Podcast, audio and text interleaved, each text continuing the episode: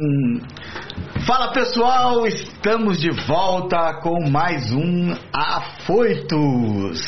E hoje a produção caprichou nas convidadas. Eu conto para vocês já já. Roda a vinheta.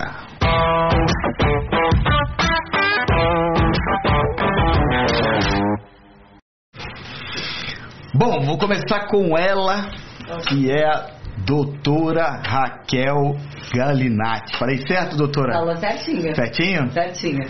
Doutora, a senhora é delegada de polícia, presidente do Sindicato dos Policiais do Estado de São Paulo. Dos delegados, né? Dos delegados. É. Dos delegados do Estado de São Paulo. Sim. Mestre em filosofia pela PUC e ainda luta taekwondo. É? Meu Deus, faixa preta de taekwondo. Meus respeitos, viu? Desculpa qualquer coisa. e eu também recebo aqui ela, que é super famosa e um dos olhos mais bonitos do país, Carla Prata. Apresentadora da Rede TV, dançarina, modelo e também um ícone do nosso carnaval, não é? Isso, olha, muito prazer estar aqui. Obrigada pelo convite, viu?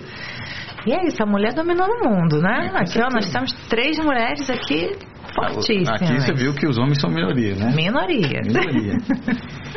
e também a doutora Michele Heikel, ou Heikel. Heikel. Heikel. Palestrante, mestre em tratamento de doenças autoimunes em Portugal. Minha terra, eu, é minha mesmo? família veio de Portugal. Que bacana. Veio de Portugal. Dermatologista, e ainda entende tudo, tudo de doença autoimune, não é isso? Exatamente, a gente vai falar um pouquinho. pela medicina integrativa. Isso aí, bem-vindas. Obrigada, bem querido, obrigada. Bem Bom, vamos começar aqui com a nossa pauta, que a gente vai falar um pouco aqui sobre a força da mulher, da carreira, o sucesso e a comunicação com influência. Bom, queria saber um pouquinho de vocês, e essa pergunta vai para todas, como começou a carreira de vocês, como por exemplo, a doutora decidiu ser delegada de polícia, se foi uma escolha ou não, a vida que levou? Não, foi uma escolha. Eu queria ser médica até uhum. os 13, 14 anos. E aí eu fiquei falando, eu quero ser médica para quê? Qual é a especialidade? Aí eu falei, médica legista. E a, a, função da medicina é salvar vidas, né? Uma consequência você ir para uma especialidade como medicina legal. E aí eu fui tentando, amadurecendo, falei assim, então acho que eu quero trabalhar com investigação. E quando eu fui assistir um filme, Questão de Honra, tinha 16, 16 anos, segundo colegial, não tinha nada a ver com o delegado, né? Era o Demi Moore, o Tom Cruise, eu não sei se vocês lembram desse filme. Eu lembro. É, é, e aí eu falei assim, acho que eu quero ser delegada. Aí eu comecei a mudar o foco. Ao invés de estudar para passar na faculdade de Direito, comecei, Medicina, eu comecei a estudar para passar em Direito. E desde o início da faculdade, eu, eu fiz Mackenzie aqui em São Paulo, já sabia que eu queria ser. Só que daí o caminho foi longo, né? Porque uma coisa é você querer saber o que quer, outra coisa é você correr atrás e fazer por onde. E para passar em concurso público é muito difícil. Então eu me formei, fui fazer mestrado, aí eu parei para estudar e demorei cinco anos para conseguir ser aprovada. Concurso. Doutora. Eu sempre quis ser médica. Eu acho que o meu pai é, é, cardiologista, é médico e talvez isso para mim tenha chegado muito naturalmente, né? E eu achava que simplesmente isso já, sabe, ah, eu ia ser médica, para mim isso já estava ok. Só que eu adorava também arquitetura, também gostava de algumas outras coisas, mas eu não tive, assim, a menor dúvida na hora de realmente prestar um vestibular. Eu queria tratar pessoas. A especialidade eu tive dúvidas, porque eu gostava de oftalmologia, eu gostava de cardiologia, eu gostava de endocrinologia, dermatologia, então nada como a medicina integrada integrativa que abrange tudo. Então, eu fiz a especialização em dermatologia, sempre atuei bastante na área estética. Só que a integrativa, a gente trata as doenças e tem como efeito colateral a parte estética. Então, isso é maravilhoso. Porque é a beleza de dentro para fora. É, exatamente. Aí Legal. consegue ficar é, também rejuvenescido dentro e fora. Então a gente consegue um resultado muito real. A coisa está dentro e fora, né? Então casou com tudo que eu gostava mesmo. Sensacional. Cara, quando você decidiu, ah, você estrela? Não decidi, isso aconteceu muito por acaso. Meu sonho sempre, é, sempre foi ser professora de matemática, né? Tanto que quando eu brincava na época né, de criança, eu tinha um quadro negro, tinha giz, eu ficava né, escrevendo, dando aula. Eu fazia faculdade né, pública de matemática, já estava na metade da faculdade lá no Rio de Janeiro, na Universidade Estadual do Rio de Janeiro. É, me formei também numa, numa escola técnica federal de química, sempre gostei muito de estudar e já dava aula de matemática. Jura? Já dava aula de matemática. Só que aí, enfim, eu engravidei, na época, né, tava com uma pessoa, queria separar e precisava de um emprego, né? Eu trabalhava, dava aula de matemática e também trabalhava com eventos. Então precisava de algo fixo. E aí uma amiga minha, num evento, por coincidência ela era dançarina do Faustão, e eu queria trabalhar no, no, no, escritório que ela era advogada, mas ela falou assim: não, Carla, apareceu uma vaga, né? Vai ter teste lá pro Faustão. Eu falei: ah, mas eu não sou profissional, né? Bailarina. Sempre foi um sonho meu também ter feito dança, mas eu não podia, porque eu tinha que estudar e trabalhar para ajudar a minha família. Então eu não consegui fazer dança. Mas nessa época eu dava aula de matemática também. Então eu fiz o teste, porque eu sou muito desenvolta, passei, eu gosto muito de dança, mas eu fiquei um ano só dançando. Só que por esse meu jeito de falar, né, muito à vontade, muito transparente, o Fausto gostou tanto que me colocou para fazer um teste ao vivo para ser repórter. E eu fui a primeira repórter dele, então fiquei mais cinco anos como repórter. E aí eu fui me apaixonando por esse mundo da comunicação, larguei as aulas de matemática, né? E fui aí é, trilhando aí essa carreira aí na TV. E hoje eu faço nutrição, porque eu aprendi muita coisa por conta da minha doença autoimune, que é, a Michelle é minha né? médica. É. Então eu acabei aprendendo muita coisa. Eu falei, ah, quer saber? Eu, eu vou, como eu larguei matemática, eu vou me formar em alguma coisa, né? Então eu tô quase me formando em nutrição também. Caramba, uhum. você é nerd então, estudiosa. Gosto. Todas muito. aqui, né? Todas. Me fala uma coisa, doutora, explica pra gente o que que é a doença autoimune e como é que vocês descobriram e como é que descobre isso? Então, e a, importância de se falar disso também, né? É, é importante. A doença autoimune é quando os nossos anticorpos vão contra a gente mesmo. E assim, apesar de eu já conhecer e já saber sobre doença autoimune na época da faculdade, eu tive meu contato maior com doença autoimune na minha residência. Porque quando eu estava fazendo residência, eu tive o diagnóstico de três doenças autoimunes. Eu comecei a acordar sem conseguir fechar as mãos, eu tive é, seis úlceras de córnea, eu fiquei sem conseguir sentir na parte interna dos braços e eu sabia mais ou menos o que estava acontecendo, então eu me reportei, eu estava fazendo residência de clínica médica, me reportei aos é, colegas, aos meus professores, né, que eram de doença autoimune e eles, na mesma hora, deram o diagnóstico de artrite reumatoide, dermatomiosite e Jogren. Eu ainda confirmei esse diagnóstico aqui em São Paulo, com né, Escola Paulista, aquilo tudo, na época eu estava né, fazendo residência. E eu me tratei com medicina convencional durante um tempo, né? E realmente depois eu acabei descobrindo a medicina integrativa e o tratamento que a gente faz para as doenças no geral, onde a gente acaba não precisando utilizar remédios que fazem mal, onde a gente utiliza vitaminas e substâncias que existem no nosso organismo ou na natureza para a gente só ter efeitos bons e acaba que a vida melhora e tudo fica bom, porque a gente reverte o processo da doença, né? Mas a maioria das pessoas, quando ouve doença autoimune, não sabe exatamente o que, que é. Às vezes as pessoas pensam que é doença imune. Imunidade é o nosso sistema de defesa. Autoimune é a nossa defesa contra o nosso próprio corpo, contra o nosso próprio organismo. Por exemplo, a doença autoimune ela pode ser contra o pigmento da pele, fazer um vitiligo. Ela pode ser contra o cabelo, fazer queda de cabelo, como uma alopecia areata, às vezes faz pedaços, que as pessoas às vezes chamam de pelada. Então tem muitos nomes assim que o pessoal chama, mas nem sempre sabe. Uma muito conhecida, mas que as pessoas não sabem que é autoimune, na maioria das vezes é autoimune, é a, a doença da tireoide, o Hashimoto. Hashimoto. É autoimune, muita gente Aquela tem. lupus também é? Lupus é autoimune.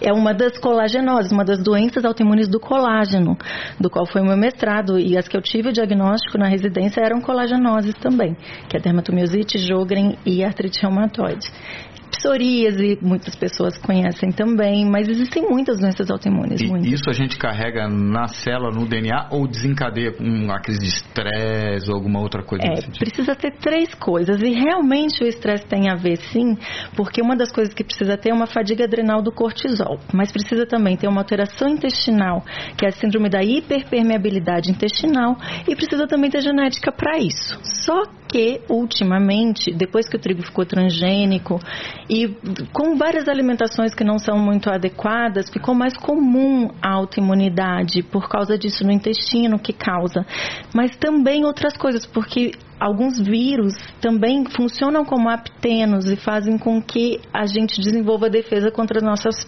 contra as nossas próprias células por causa desses vírus deixarem a nossa célula diferente, entendeu? Então várias coisas estão fazendo com que seja cada vez mais frequente doença autoimune.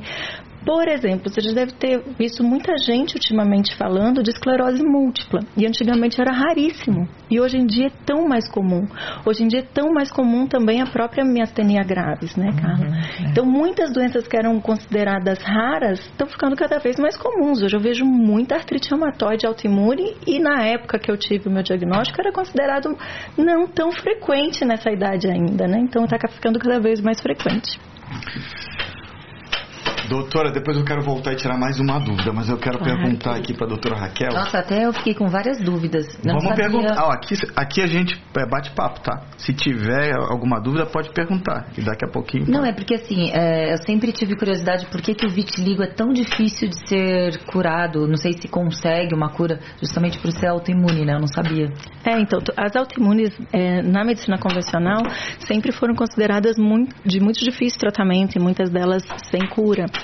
Mas justamente a gente consegue, quando a gente pensa conforme a medicina integrativa, existe um caminho para a gente produzir uma doença autoimune. Do mesmo jeito, existe um caminho para a gente sair desse espectro autoimune. E a gente pensa assim em relação a todas as doenças, entendeu? Existe um caminho que o organismo, que a bioquímica nossa fez para chegar num ponto aonde a gente tem um caminho também para ficar no ponto da saúde, entendeu? Muito interessante, né?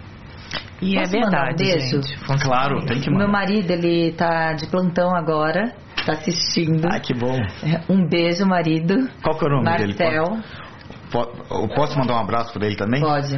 Marcel, um abraço, obrigado pela audiência, viu? Compartilha aí com todo mundo. E a minha amiga delegada federal tá assistindo também, Tânia Prado. Um beijão. Doutora Tânia Prado, um abraço aqui também nosso, aqui do Apritos. Eu tenho vários amigos da Polícia Federal, Ah, vários, amigos, é, vários amigos da polícia. Eu gosto, eu gosto de disso também. Eu, eu seria, eu seria delegado também, ou eu seria médico. Olha, as Mas- profissões aqui. Mas aí a vida me levou para publicidade, aí por isso eu não fui delegado e a medicina eu tinha pavor de sangue. Pavor. Hoje eu não tenho mais. Eu tenho em pessoas vivas. Sangue em pessoas vivas eu fico Doutora. agoniada. Eu prefiro nas vivas.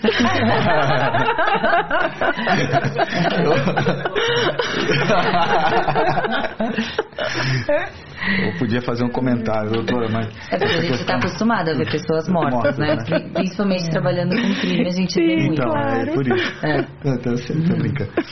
Bom, doutora, eu queria saber o seguinte: quando é que a senhora entendeu, e aí depois eu estendo a pergunta também. Mas por que você está me chamando de senhora? Ah, é que eu que nem a doutora Paula, quando ela chegou, é, é porque eu venho de família militar, todo Ah, respeito, assim, a entendi. doutora, doutora.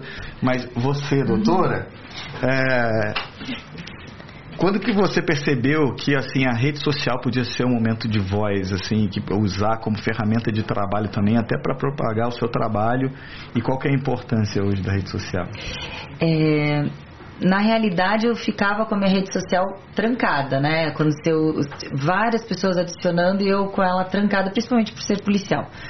Quando eu fui eleita para representar todos os delegados de polícia do estado, é, inevitavelmente eu ia ter que falar em nome de todos, na imprensa, no rádio, etc, jornal, TV.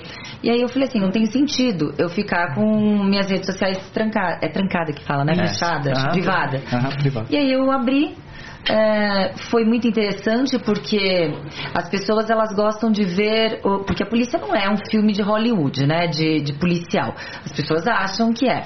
Então é interessante porque é, é, é, volta e meia eu coloco foto de treino mas ao mesmo tempo as pessoas são obrigadas também a ter um- uma noção mais politizada da, da- da- não obrigadas mas assim eu misturo né essas fotos que as pessoas gostam que é real que é treino etc ou o próprio trabalho mas também com consciência social É, o quão existe o, o, o quanto descaso existe com a segurança pública por parte do governo então as pessoas que são apaixonadas pela polícia ela- elas automaticamente se olham o, o Instagram e seguem, elas vão também, inevitavelmente, ver algumas críticas bem severas na incompetência e no descaso do governo com a segurança. Porque hoje, vocês vieram aqui para Paulista. Eu duvido que alguém ficou com celular aqui na Paulista, Não. que é o lugar mais perigoso Uma pessoa que trabalha com a gente outro dia desceu, foi olhar se o Uber estava chegando, passou uma pessoa. É, o lugar mais perigoso para celular é aqui, é o maior índice de dizem que é furto qualificado, mas né, o crime que é caracterizado. Então, e, é, e, e esse descaso com a segurança não é porque a polícia não pode fazer, a polícia pode, mas quando a gente fala que aqui na polícia tem um déficit que supera 15 mil policiais no estado de São Paulo, é óbvio que a conta não vai fechar. A criminalidade cada vez mais especializada, o governo não investindo, não contratando policiais, não investindo em estrutura, não pagando salários adequados. Os policiais aqui no estado de São Paulo é que pior recebe. Então a gente vê uma situação caótica e é, ao mesmo tempo as pessoas elas vão vendo que de repente não é culpa da polícia você ficar 10 horas esperando para fazer um boletim de ocorrência. Isso é muito interessante. Eu- E eu, fui percebendo, porque com as postagens as pessoas interagem, é, principalmente agora na pandemia.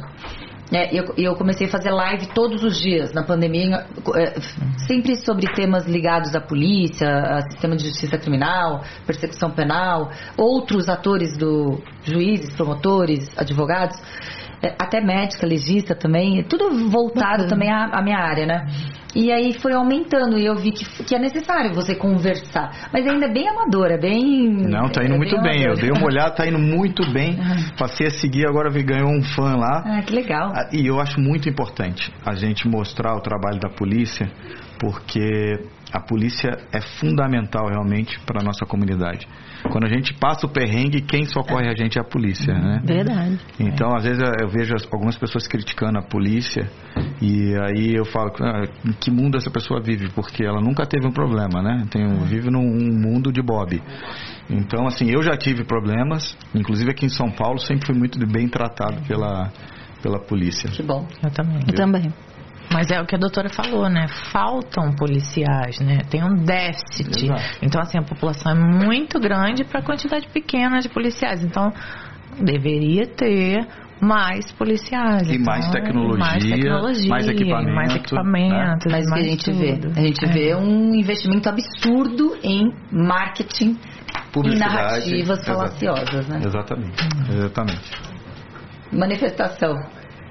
Foi semana passada. Doutora, parabéns pelo seu trabalho. Obrigada. Parabéns. Tem um apoiador. E vocês? Quando é que a Carla, vou falar com a Carla. Carla, e você, quando você percebeu, porque você já era, já tinha fama do lado de um ícone, Faustão, um cara fantástico, né? Todo mundo Nossa, fala. demais. Aprendi Eu muito com tive ele. um pouquinho de contato com ele, assim, um cara diferente, né? Muito, praticamente eu acho que o homem, assim, um dos homens mais inteligentes que eu já conheci. É? Eu sinto muita falta das reuniões, porque E eu aprendi muito, muito. caridoso. Muito. não é? Demais. Não Inclusive eu tenho um amigo que ele ajudou a aqui fazer a festa de 15 anos da filha dele. Eu tenho uma amiga que ele pagou a cirurgia do rim. dela. Olha aí, é um cara maravilhoso. Uhum. Então, você já tinha. Aí você olhou e falou, a rede social. Hoje você, com certeza, deve, deve ter bastante trabalhos que vêm da rede social.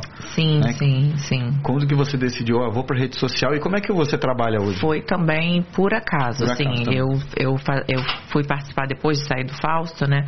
Eu participei de um reality show, A Fazenda, a só que na época, assim, na minha concepção foi o pior de todos, porque foi aquela época que a Dilma estava no poder e o Brasil estava numa crise assim, absurda, não tinha dinheiro, não tinha nada, tanto que não só teve um patrocinador, a Fazenda inteira, e eu entrei achando que eu ia ganhar carro, e valores em dinheiro, e valores de merchan, e assim, e não, não teve, né? Então, assim, foi um, um caos, assim. O Brasil realmente estava num buraco negro. Não Sim. que não esteja agora, mas naquela época estava bem mais, em 2015, né? Sim. Então, assim, foi por acaso. Eu falei assim, ah, eu vou chegar lá. Eu sempre fui muito, assim, julgada, né? Tem muita gente que me olha e, ah, eu não gosto dela não sei, às vezes a beleza assusta, às vezes a pessoa não vai com a minha cara, às vezes, sei lá, inveja, alguma coisa não, assim. Você chegou também ali, você assim, mais séria, você não. É, né, mais, mas eu sou mais... muito brincalhona. Sim. Quem me conhece assim no meu dia a dia sabe que eu sou, sou zoeira assim 100% quase, sabe, do meu dia. Então, assim, quem não me conhece tem realmente esse julgamento, porque eu aparento ser mais séria, Sim, assim, é. né, pra impor assim, professor de matemática. respeito Imagina, eu tinha uma professora de matemática, sabe o que ela fazia comigo? Ah. Ela falava assim, ó, se você não acertar essa conta, eu vou te bater com gato morto Meu até ele miar. Meu Deus do céu. Era, era a Nossa, eu nunca fiz isso não, hein, falar... gente, com meus alunos. Mas é, mas é a professora que eu mais gostei de ter. Caramba, caramba. Mas assim, foi super por acaso. Eu falei assim, ah, eu vou chegar aqui nesse reality show cheio de gente famosa. Eu era apenas uma repórter, né? Tipo, eu falei, eu vou sair na primeira semana, na segunda, né? E tio, eu tava com cantores, atletas olímpicos, sabe? Gente assim, participando. E aí o pessoal, porque eu sou muito verdadeira e eu falo na cara, eu tenho isso. Se eu tiver alguma coisa contra você, alguma coisa que eu não gosto, se você me perguntar qualquer coisa, eu vou falar olhando no seu olho, sabe? Desculpa qualquer coisa, então. então, assim, eu tenho muito isso. Então, o povo lá me colocava na roça e eu ia, e eu ia, e eu ia, e eu fui quatro vezes. Então, assim, eu falei, gente, o povo quer me tirar mesmo daqui, né? Mas o pessoal daqui de fora gostou, graças a Deus. Então, eu pude mostrar quem eu sou, quem, o meu caráter, né? E eu acho assim que reality show é muito perigoso nesse, nesse, nesse âmbito. Porque se a pessoa entrar e não tiver caráter, se for uma pessoa falsa, se for uma pessoa do mal, não ela se queima completamente. É, é tudo, então, né? assim, lá você mostra quem você é por dentro, né? Não por fora. Então, naquela, naquela época, rede social, Instagram, eu devia ter minha mãe né? Minha irmã, minha tia, 100 pessoas no meu Instagram. Eu já saí com mais de 100 mil pessoas, então naquela época o Instagram não era bombado como é hoje, né? A gente está falando de seis anos atrás, 2015, estamos em 2021. Então, mas mesmo assim, eu comecei, quando eu saí, eu levei um susto, né? Porque eu tinha minha família no meu Instagram e de repente eu comecei a receber cartas e pela minha maneira de ser, eu fiquei muito feliz. Foi por acaso. Eu trabalhar na TV foi por acaso, eu trabalhar com rede social também foi por acaso, mas hoje em dia eu estou realmente querendo fazer um trabalho mais específico com o Instagram, né? Eu estava até comentando ali com o Igor que eu tô cansada assim das minhas amigas, né? Os meus amigos é, contarem várias situações vou resumir aqui, hum. de boy lixo, sabe? As pessoas não têm mais responsabilidade efetiva com ninguém. Elas tratam o, o, outro como se fosse um lixo, como se fosse um objeto.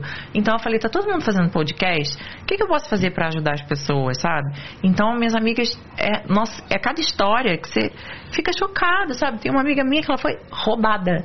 Ela ficou com um cara três meses para quatro meses. Golpe do amor ela foi roubada. Ele roubou joia dela, tablet na casa dela.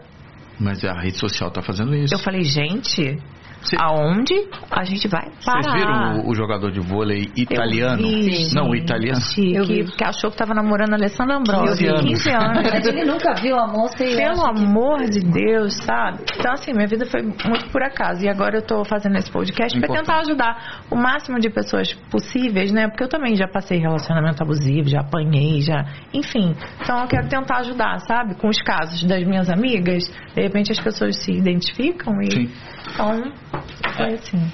Antes da gente falar com a doutora sobre rede social, falar, eu acho que a gente está entrando num vale e saindo, porque as, as pessoas elas tiveram acesso à rede social e muito conteúdo muito rápido. Antigamente as pessoas estavam conversando com uma outra pessoa que eu entrevistei, que a gente estava falando. Antigamente as pessoas elas iam para uma praça e o rei falava com elas que elas tinham que fazer. Depois veio a, a rádio, a TV, aí todo mundo sentava 8 horas da noite na frente da TV para ouvir as verdades, né? Ou uhum. verdades com um pouquinho de mentira ou alguma tendência. Sentava na frente da TV para poder assistir. É, e depois né, seguir. A gente ficava no churrasco de família, batia papo e depois ia na TV para ver se estava certo. Né?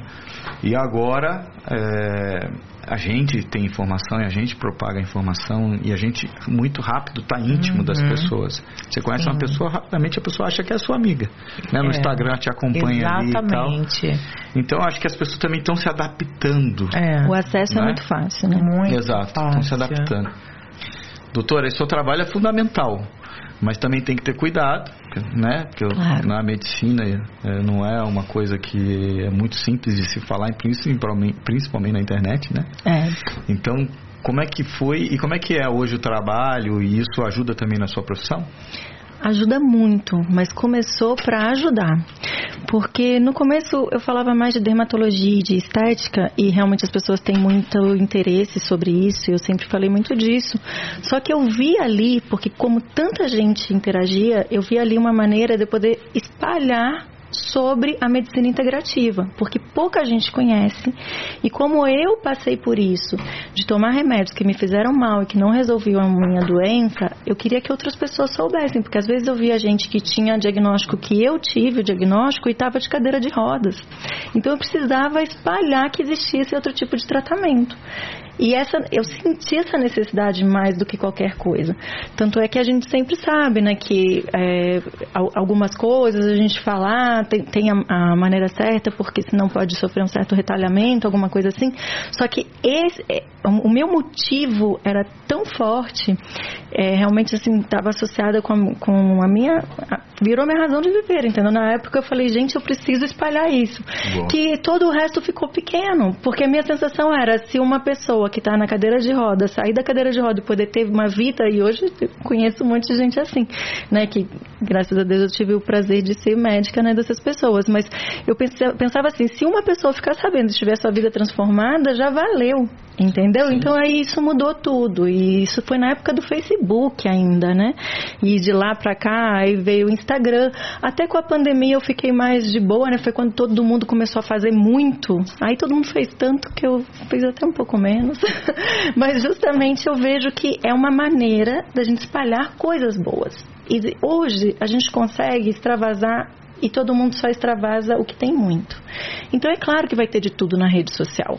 Muita gente reclama, mas é claro, cada um vai extravasar o que tem demais, né? Mas é claro que se a gente tem esse poder de só seguir coisas que são boas e que fazem bem e que de alguma maneira vão ser positivas, a sua rede vai ser ótima de olhar. É, o algoritmo faz isso, né? Exatamente. Se você segue, segue coisas violentas, assuntos violentos, ele vai te colocar cada vez mais só porque aquilo. é aquilo que te faz bem. É. Agora, se você segue assuntos positivos e debate assuntos positivos, ele fazem bem. e ele separa muito bem, é. inclusive o núcleo de pessoas, né? Porque é para que as pessoas fiquem viciadas naquilo. É, o objetivo é. Por isso que cada vez mais cada um vive a sua própria realidade. Isso sempre foi meio que uma verdade, porque querendo ou não, cada um só está dentro de si. Mas agora, com esses algoritmos todos, o que acontece é que isso fica exponencial. É. O que você seguir hoje ou seguir mais, vai aparecer mais para você. Então, se, se aquilo você pode ajudar de, de, alguma maneira, se tem alguma coisa que não é legal, mas que justamente você assiste para poder ajudar, você também ajuda mais. Então, a gente pode cada um se especializar em coisas boas para si e para o mundo, né? Então, Verdade. eu acho muito positivo sim, só que bem usada, igual uma Boa. faca. A gente pode usar para cortar uma comida e comer bem, ou a gente pode usar para uma coisa mais complicada, né? Boa, Do é. tipo que a Raquel trabalha lá, né? É verdade. É verdade. Mas tem um lado positivo.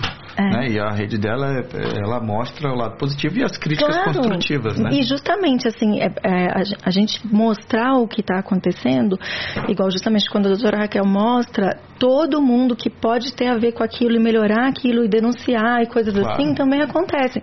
Então, eu acho que as pessoas que estão fazendo para coisas boas são um número muito gigantesco é para a gente maior, falar. Muito gente... maior, porque isso é mais forte, gente. O mundo, ele quer... As pessoas, no geral, querem que as coisas funcionem.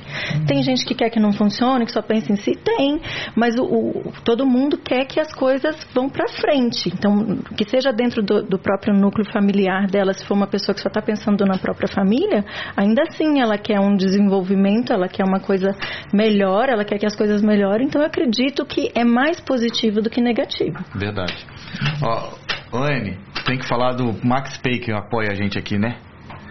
Finalmente, Bernardo e Dantas, chegou o meu cartão Max Pay. Aí, olha aí, ó, agora, agora posso ilimitado passar aqui meu cartão. Viu? Se vocês quiserem depois eu empresto para vocês para vocês fazerem uma compra na, na conta do Max Pay, tá? Porque tem bastante crédito, né? Obrigado, pessoal. Olha, queria perguntar para vocês até como mulher, não seguindo o lado vítima, o lado, lado positivo, né? Assim, porque eu acho que a gente já está já tá ultrapassando esse, esse negócio né, da, do, do, feminismo, essas coisas assim, uh, pelo menos eu vejo, as mulheres já ocuparam o seu lugar. Agora é uma correção histórica, que eu acho que também a humanidade, não só com a mulher, mas com, com tudo, está apressando muitos passos. Que a gente não pode pegar lá, né, o, o homem que era na caverna, que, era, né, que não tinha o conhecimento que tem hoje, as criações durante o tempo e tal. Mas a mulher já mostrou que ela é capaz e que ela já ocupa o seu lugar. Qual é a bandeira que move vocês hoje, doutora? Eu não concordo 100%. Não, pode falar. Se não concorda, pode falar. Aqui, Sabe por quê? Aqui todo mundo. É, aqui é lugar de fala. É, que a gente fala. porque assim, é, o feminismo ele é muito deturpado.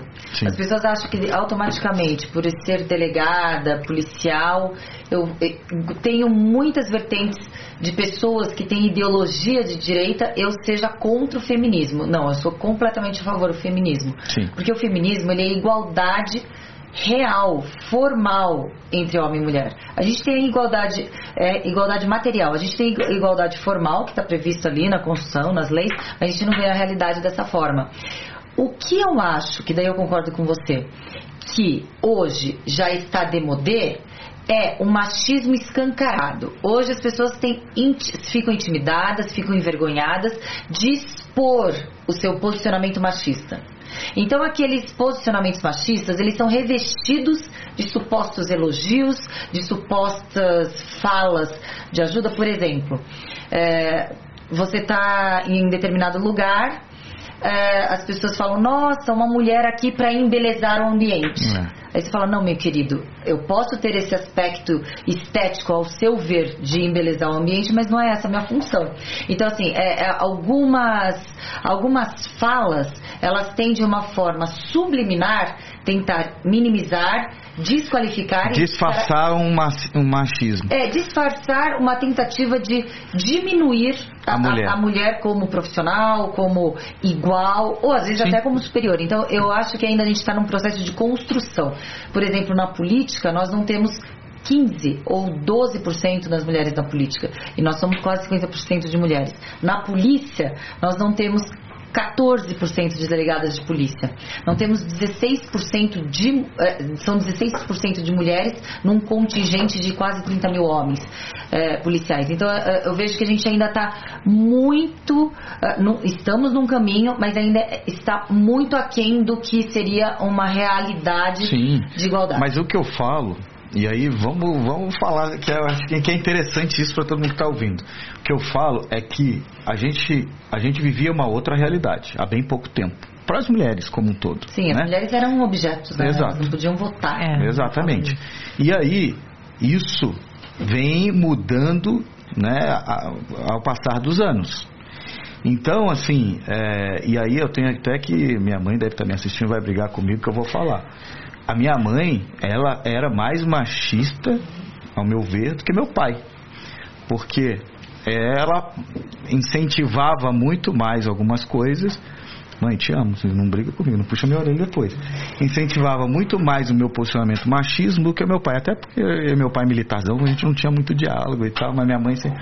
Mas é, eu acho que hoje a, a, a sociedade tá, já entendeu o papel da mulher. E aí não só disfarçado. Eu, assim, eu, eu, eh, obviamente, não sou um garotinho, vim de um outro tempo que era mais. A, a sociedade era mais machista. Hoje eu tenho uma cabeça completamente diferente em, em relação à mulher. Mas eu posso falar, todos nós somos machistas. Eu também tenho é, resquício de machismo. Todas nós mulheres temos, porque nós estamos inseridos no mundo patriarcal e machista. Sabe como a gente é machista? Quando de repente a gente briga com, com, com alguém, vai, vamos falar em homem e mulher. Aham. Uma mulher briga com o marido, ou uma mulher briga com o namorado e perde o namorado. Nossa, o que, que eu fiz?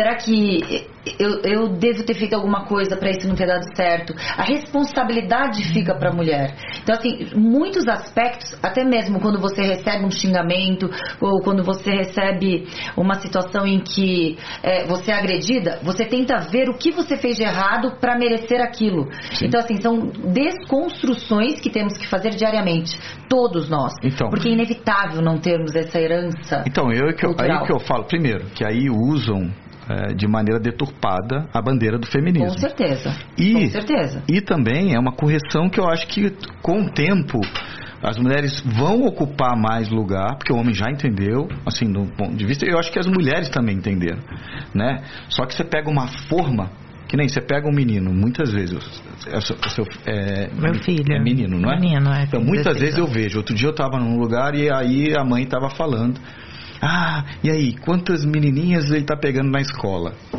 Aí, quando o menino então, aí quando o menino faz 18, 20 anos, aí, olha, agora você tem que ser um bom menino, tem que ser fiel, tem que cuidar da sua esposa, só que ele aprendeu a tratar a mulher como objeto, Claro. não é? Claro. Então, e assim, a Essa mãe falando... frase, as menininhas, né? Exatamente. São coisas que in- incomodam muito e, e- e é imperceptível, isso é o pior. E como é que você isso é que mostra isso o quanto é forte, porque tem muita gente que não percebe. Então é realmente forte. Eu acho que, que- eu tenho certeza que é mais imperceptível para o homem. Mas você pode ter certeza que esse as menininhas para toda mulher incomoda. Para Então, todas, todas, então, todas. É. Então, exatamente. É. Então é muito ruim. Aham. Aí que eu falo, né? Até as mulheres estão aprendendo. É. Eu tenho certeza. Eu tenho uma filha de 8 anos. Que ela não vai perguntar isso pro filho. Por quê? Porque É. já mudou. Então, e assim sucessivamente. E assim, a gente está falando de uma realidade no Brasil hoje, Uhum. né? E existem países hoje que a realidade é completamente diferente ainda, né? É, então, é. assim, Retrógrada. É. Porque, assim, ó, e e aí tem um outro lado também que os homens estão sendo massacrados por isso. Só que ele aprendeu quando ele era, ele era É, criança. É, então, assim, eu vejo muitos amigos, não, ele tentando corrigir isso, só que é E às difícil. vezes é sem querer, E sem né? querer, são, exatamente. são E atitudes aí que as são pessoas têm no dia a fica dia. numa inconsciência. né? Sem Exato. querer, vou dar assim um exemplo normal. Tem uma amiga minha chamada N, ela é dona de uma construtora. Uhum. Ela tem uma construtora. Então, sempre quando a gente chega num, né, numa roda, de, sei lá, no restaurante, num aniversário, as pessoas, né, geralmente você tá numa conversa, ah, o que, que você faz? Ah, trabalho com obra. A primeira coisa que falam, ah, você é engenheira? Não, não, eu tenho uma construtora. Nossa, uma mulher tem uma. Sabe? Então, Como se fosse um é. negócio absurdo. É. Então, assim, isso já tá na sociedade. Eu, às vezes. Empresária, né? É, Normal. normal. Então, assim, o, o que a Michelle falou, pro menino na escola, ah, beija uma, beija outra. Nossa, ele é o bonzão. Então. Ele é o garanhão do colégio. Todo mundo quer ficar com ele, o bonitão. Se a menina beija um, beija dois, beija três, ela já é mal falada.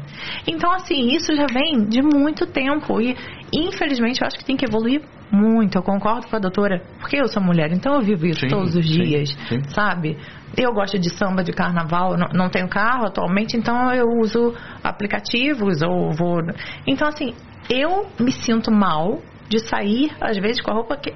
Eu, eu mudo a minha roupa porque eu tenho que pe- pegar um carro de aplicativo. Então, às vezes, eu gostaria de sair com a roupa que eu quero ir para o ensaio de carnaval, ou que eu quero ir para um pagode, ou não sei, enfim.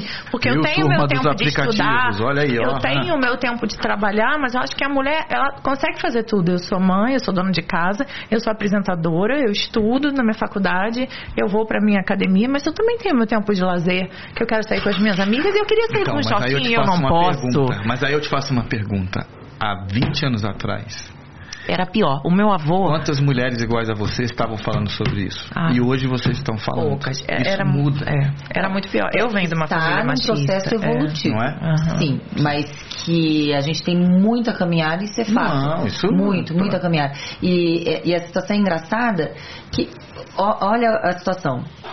Eu sou delegada de polícia. Claro, tem a liturgia do cargo, tem toda aquela postura que a gente tem que, tem que se colocar, inclusive em redes sociais. Mas tem delegados que eles colocam fotos de sunga, eu já não sentiria, me, me sentiria bem eh, colocando fotos que aparenta- aparentam estar um pouco mais. Ia ser muito julgada. É. Além disso, você, você cria é, estereótipos, né? Sim. É, por exemplo, você, o fato de você ser muito bonita, etc., as pessoas acham que a beleza está necessariamente desprovida de competência e de vaidade. Sim. A minha mãe. A minha mãe. E de inteligência. O que não Vou é. te pegar de colher de pau. Deixa elas falarem. Pode deixar mãe. Ela tem voz Como é o nome da sua mãe? Eliana. Eliana, um beijão. É o meu docinho. Ela tem um metro e meio. Mãe, te amo. Você é maravilhosa. Viu?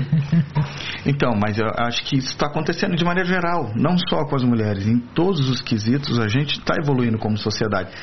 Eu acho que esse, até o, o Fernando que esteve aqui, que a gente bateu um papo, ele estava falando, a gente vive um apocalipse porque a gente está abrindo várias caixas que estavam fechadas e a gente está evoluindo como É. Eu o- tenho um lado, eu penso positivo, sabe? Eu não sou um pessimista, não sou um pessimista.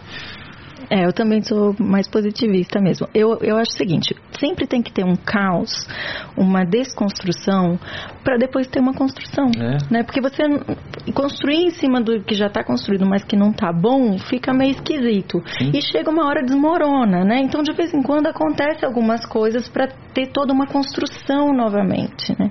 Eu acho que, assim, ex- existe muito essa pauta das minorias e é falado das minorias e esquecem de falar das mulheres porque elas não são minoria. Por- e justamente por não serem minoria, é que fica também, fica, é é mais estarrecedor, né? Como assim ninguém fala disso? Sim. Né? Fica um assunto que não se fala. Sim. E tudo bem, é maravilhoso. A gente está podendo falar sobre isso hoje e realmente tem muito preconceito também das mulheres, sim. Eu notava, inclusive, que no início, quando. Hoje em dia é muito normal todo mundo falar de estética e achar bonito. Mas no começo, quando eu trabalhava com isso, muita gente é, também é, colocava isso no pejorativo, né? E algumas mulheres tinham vontade de se embelezar, mas tinha medo de ficar bonita e ficar parecendo que não eram inteligentes, É. ficar parecendo que não eram boas no que faziam. E era como se fosse um preconceito ao contrário, entendeu? O preconceito da Sim. beleza, que existe também. E vejo existe isso muito, das nossa. próprias mulheres com as mulheres nas redes sociais mesmo. A Sim. doutora falou aqui, Uhum. ah, uma mulher coloca o biquíni, as outras criticam ela. Aham. E assim, na verdade não tem, não tem nada a ver, né? Assim, todo mundo tem seu exatamente. momento de lazer. É. Tem que colocar o biquíni. E o Inclusive belo- sou a favor do biquíni pequeno, não do biquíni grande que a minha mãe usa o pequeno.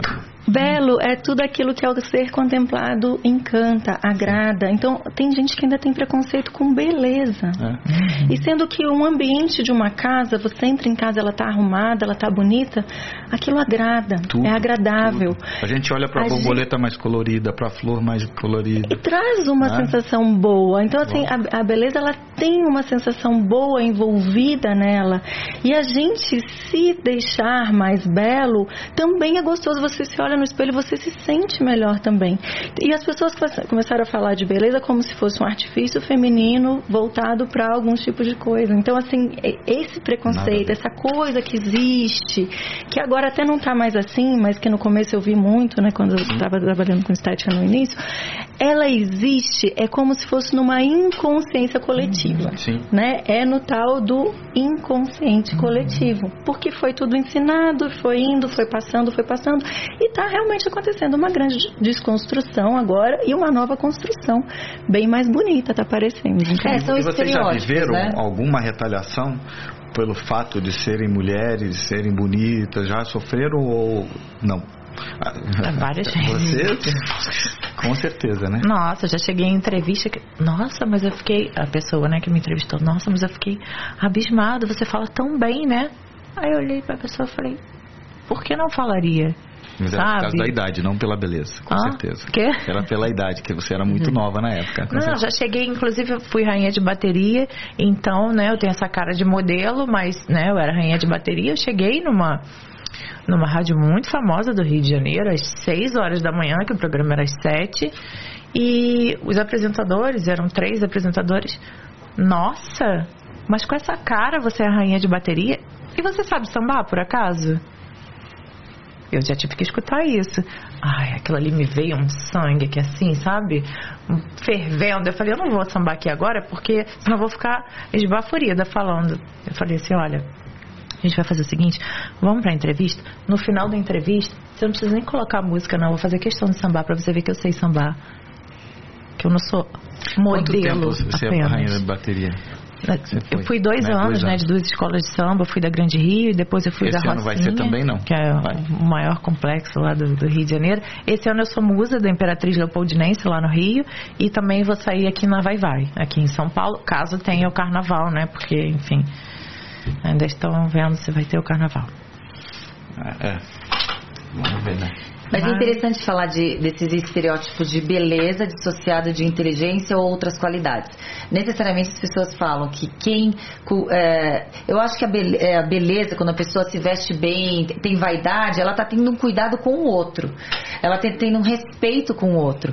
Então, normalmente as pessoas elas são é, colocadas. Eu acho que até hoje as pessoas já são pré-julgadas por estarem arrumadas, maquiadas, no caso das mulheres, né? Estarem maquiadas, arrumadas, dizem é, necessariamente, então se ela faz isso, ela não tem tempo para cultivar outras partes, é, outras características. E a, e a mesma coisa de quem pratica esporte, né? Quem pratica esporte necessariamente não cultiva o estudo. Então são, são preconceitos e estereótipos que são completamente burros, mas existem. Artificial. Existem. O- o- o- vocês conhecem o Léo Freiman? Conhecem? Ele que é psic- psicoterapeuta? Não. Eu entrevistei ele, bati um papo e ele falou que você ser bonito, você se cuidar e ser saudável é uma questão ética.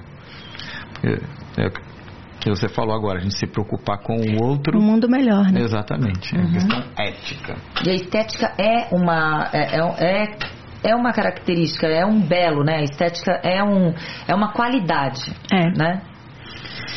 Doutora, eu fiquei com uma dúvida aqui, aí eu queria saber. Claro, Eu vou, vou voltar aqui nessa dúvida. Que me disseram que na época que eu, eu falei, a gente, eu peguei Covid, né? E aí ah, me disseram que eu tinha uma tal de célula T. O que, que é isso? Célula T. Célula T todo mundo tem. Aí, tá vendo? É uma célula de defesa, são os linfócitos T. Eles são produzidos no timo, por isso que chama T. Tá certo? Mas os que são B são produzidos no baço. Não se preocupe, todo mundo tem célula T. Todo mundo tem. Tem. Fica tranquilo que tá tudo bem. Boa.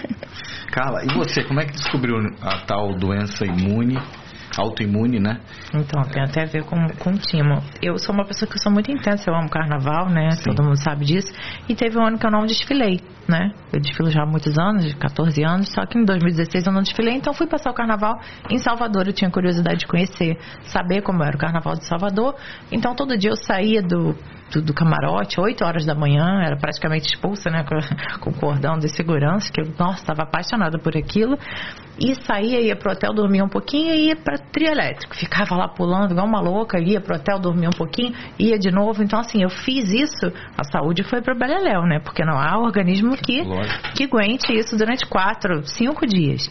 Então, quando eu cheguei no Rio, eu já fiquei três dias de cama. A minha mãe falou, não, minha filha de cama é impossível isso tá acontecendo. Então ela me levou no hospital, tava com febre, tossindo muito. E eu, quando era pequena, eu tive bronquiectasia pulmonar. Só que eu fiz uma operação espiritual e me curei. Eu ia precisar arrancar uma é? parte do, do pulmão, né? Estreitamento nas árvores brônquicas. Então eu não pegava tosse. Eu não pegava tosse e gripe, eu pegava pneumonia. Se transformava Sempre em pneumonia quando eu era pequena. Mas eu fiz uma operação, me curei, beleza. Então, como eu tava tossindo muito e com febre, aí eu pensei, né? Falei, pronto, voltou esse negócio que eu tinha no pulmão. O médico que me atendeu mandou fazer uma ressonância. Quando eu entrei na máquina da ressonância, a médica me parou. Eu, tipo, eu entrei e voltei. E veio aqui do meu lado com o olho arregalado. Aí eu já imaginei, falei, pronto, daqui eu já vou sair direto para cirurgia. O que é que tá acontecendo? Porque a cara dela não escondia, tamanha preocupação. E eu sou alérgica ao iodo, a minha glote fecha, né? Já aconteceu isso comigo, Eu né? também, só que não o iodo, a dipirona, Nossa. essas coisas. Pum, fecha hora. Fecha a glote, então. Já aconteceu isso comigo no exame. Então, é, ela falou assim. Eu vou ter que te aplicar o, a- o contraste. Eu falei, eu não posso, eu sou alérgica. Aí, só que ela não estava me escutando, porque ela estava tão louca, tão, que ela não estava me escutando, coitada. Aí ela falou, quem tá com você? Eu falei, minha mãe tá lá fora. E aí eu só escutei ela discutindo com a minha mãe, que queria me aplicar o contraste, porque o que ela viu ali era algo né, que não se via, normal. E a minha mãe falou: não, só se você for responsável pela vida da minha filha, porque eu não autorizo. Enfim, eu tava com um tumor de 18 centímetros no timo, né? Que é essa glândula que a gente tem até, até adolescência, né? Que produz as células T responsáveis pela nossa defesa, né? Do, no- do nosso organismo. Eu tava com um tumor ali de 18 centímetros e meio. Tava tão grande que ele se aproximou, porque essa célula fica, essa, o timo, ele fica na região torácica, bem próximo ao coração. Mas o meu tumor era gigante, então ele grudou no coração. Pegou parte da pleura também, eu tive que tirar parte da pleura na época que eu operei. Teve que operar, Uhum. teve que Tirei o tumor. Só que na época, né, isso foi em 2016, março de 2016. Pouco se sabe ainda sobre miastenia, né, doutora? É. Pouco se sabe. Não se- Pouco se sabe. Não se sabe muito ainda, E não né? se falava muito. Não se falava muito, e Uhum. cada caso é um caso, é uma doença muito inconstante, então em cada pessoa dá de uma forma, em cada organismo. Mas não foi por causa do estresse de ela ter ficado tão. ou- não, isso ela já tinha, né? É porque ela, ela teve o tumor primeiro.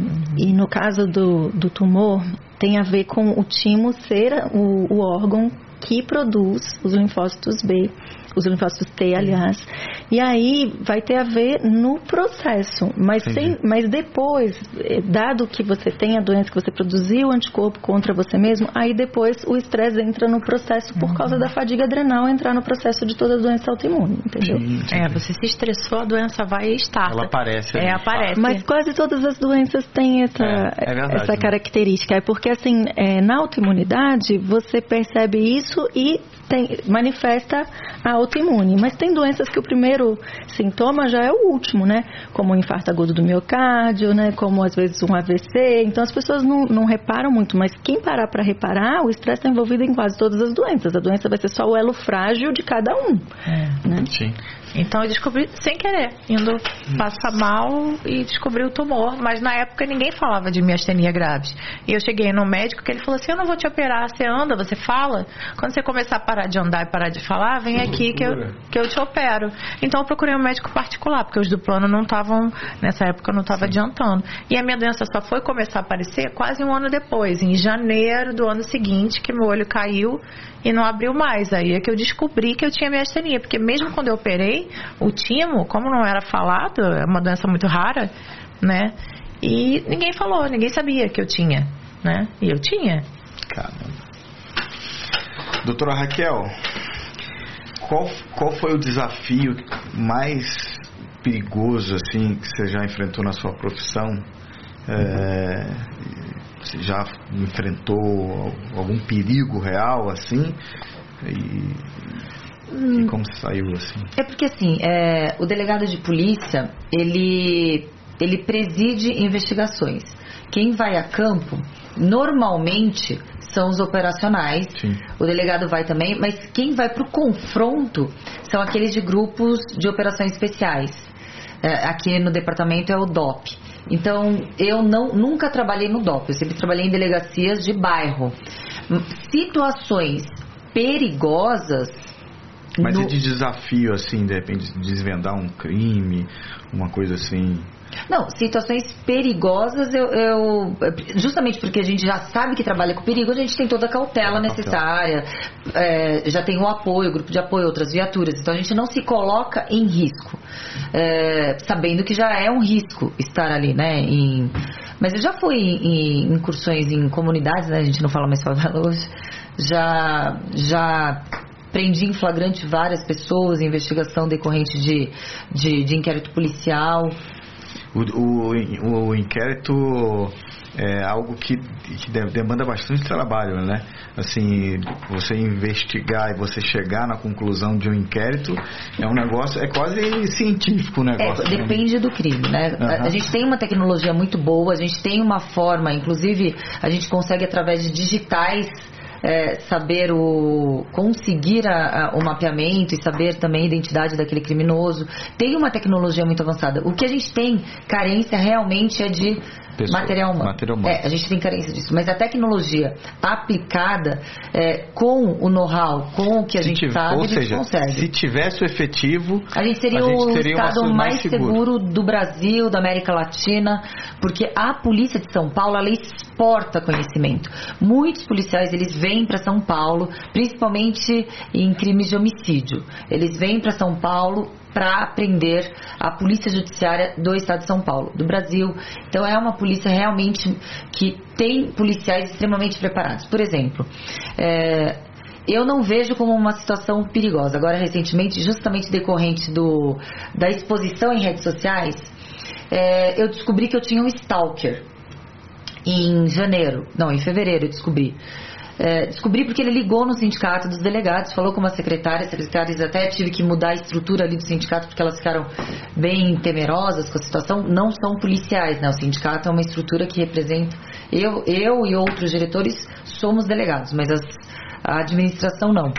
E, e esse camarada liga no sindicato perguntando, queria, querendo falar comigo, as meninas já perceberam que não era um delegado de polícia e na conversa ele falou: "Por que você não responde minhas mensagens?" Já vi que era, já vi que era encrenca. Desliguei o telefone, fui ver todas as minhas redes sociais porque eu não vejo mensagem.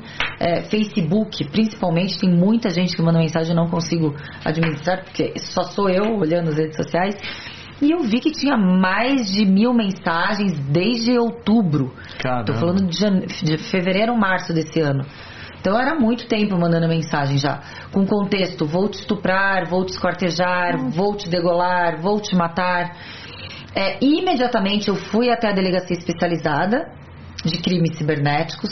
Em menos de 24 horas, Acharam. identificado uh, uh, aquele através do IP, direcionamento, endereço, a identidade. É, já foi dado o andamento do inquérito, então foi muito rápido, né? Sim. Uh, inclusive com toda a qualificação. Só que eu tive uma surpresa. Sempre fazendo parte do sistema de justiça criminal como delegada, como uma atora ali do cenário, eu não percebia a tamanha eh, mazela do sistema, quando, como a vítima fica desprotegida, porque ali eu já estava como vítima, não como delegada. Eh, imediatamente a polícia eh, já desvendou a situação. Precisamos tudo para ter nossas ações de atos de polícia judiciária a legalidade. A legalidade é o quê? A ordem judicial. Só que essa ordem judicial, para um cara que fala para uma delegada que vai matar, esquartejar, estuprar e mandando armas, para uma delegada que anda armada, é uma tragédia anunciada. Não é? Lógico, Eu não vou esperar a efetivação desses atos se um camarada desse chega perto. O Ministério Público se posicionou da imediata, o imediato deferimento da cautelar. No caso, a cautelar seria o mandado de busca e apreensão imediato dos objetos ali que estavam sendo colocados em foto. Porém, houve uma morosidade absurda do, do, do Poder Judiciário, porque não, um não entendia que era a matéria dele, mudou para outro, ou seja, foi necessário eu falar num programa ao vivo e daí no mesmo dia saiu essa, essa cautelar, essa, essa ordem desse mandado de música e apreensão. Fui, olhei, no, ele estava ali no interrogatório, né, sendo falado, e saiu pela porta, da frente. Antes de mim. Não, antes de mim não, isso é mentira. Não saiu Mas saiu. Então o que, que acontece? Eu acho que tem que ter uma. E, e ele, é cara... colocava a cara ou era um Sim, perfil cara, falso? Cara, vários perfis, mas a cara dele. É, é uma situação assim que a gente percebe que a exposição não é porque eu sou delegado de polícia. É, e por isso que eu acho importante, daí eu vou só me pro, prolongar um pouquinho, que as pessoas, e principalmente as mulheres, não aceitem o é etiquetamento, etiquetamento de que a vítima tem certas características. E eu não seria uma vítima é, mais comum. Uma vítima que as pessoas falar, falariam, ah, também ela está se expondo de claro. consensual, ela está, ela está, é, ela é artista, ela é, é, aliás, eu sou dançarina também, Como eu, sou, eu sou formada em ballet clássico. Ela é dançarina ou ela é modelo? Não, eu sou uma delegada de polícia, Sim. casada com policial do grupo de operações especiais, ando armada. E mesmo assim o camarada achou que poderia me objetificar e falar que eu seria objeto do crime dele. Que louco. Então Então, essa situação, eu fiz questão de dar publicidade para que as pessoas saibam que a culpa não é da vítima. Outra pergunta que me fizeram ali nessa situação. Você, porque assim, como delegada, você já prendeu ele ou alguém da família dele? Como se a vítima tivesse que dar uma razão. Se fosse outra pessoa, eu ia falar: Você conhece ele? Você já tem conhecimento com ele? Como se a vítima tivesse, tivesse que dar causa uhum. para um cara praticar um crime. Mas eu acho até que nesses casos eles podem Lógico. ter alguns problemas psíquicos, né? Mas não interfere, estar tá praticando crime. Sim, Lógico. né? Com certeza. Mas já aconteceu comigo, eu já recebi também. E, e, algumas vezes, inclusive. E uma delas, eu também. Eu notifiquei a rede social, a rede social me conseguiu o IP, a gente localizou. Mas sem a polícia, sozinho? Não. Ah, é, com a polícia, né? Com a polícia. É, Mas o criminoso. Porque é o que eu falei, eu tenho alguns amigos e aí me ajudaram, inclusive. Mas tudo oficial, né? Não, tudo sempre oficial. Investigado. Óbvio. Sempre oficial, investigado e o advogado seguindo, né? Teve que notificar a rede social, que eu não vou falar o nome. E aí recebemos o IP, aí fizemos todo o boletim, encontramos a. Mas eu acho que a gente entendeu? tem que divulgar isso, a gente tem que incentivar é, com que as pessoas. Porque as pessoas acham que estão escondidas. É, né? Procurem a responsabilização criminal desse, daqueles. E no caso desse, que a pessoa é, não, é, se for comprovado que a pessoa não tem total é, como que eu vou dizer? Me fugiu a palavra. mental. É, total discernimento mental. Se ela tem algum problema é, psiquiátrico e tal. Aí existem as restritivas é, próprias para aquelas pessoas que a responsabilização seria no manico, nos manicômios né, judiciais, que hoje estão cada vez mais escassos, mas aí seria uma, uma um tratamento diferenciado uhum. para um criminoso que, que, é inimputável, no caso, né? É, Aquele um stalker que, que né, é. pode ser é um maluco, perigo, né? Pode ser... É, é extremamente perigoso. Então, esse é um caso, né? Pode ser um caso, porque daí eu tive que mudar. Eu, eu mudei minha rotina. Sim. Hum. Não, eu não vou, não vou também dar time? sorte, né, para aqueles que estão ameaçando. É, agora vamos falar de coisa boa, então. A gente falou aí do feminismo, dos desafios da mulher, né, das correções e tal. E o lado positivo de ser mulher? Qual que é o lado positivo, né, assim, que vocês acham que é, ainda vocês podem inclusive se destacar nas profissões? Está perguntando para mim? Uhum.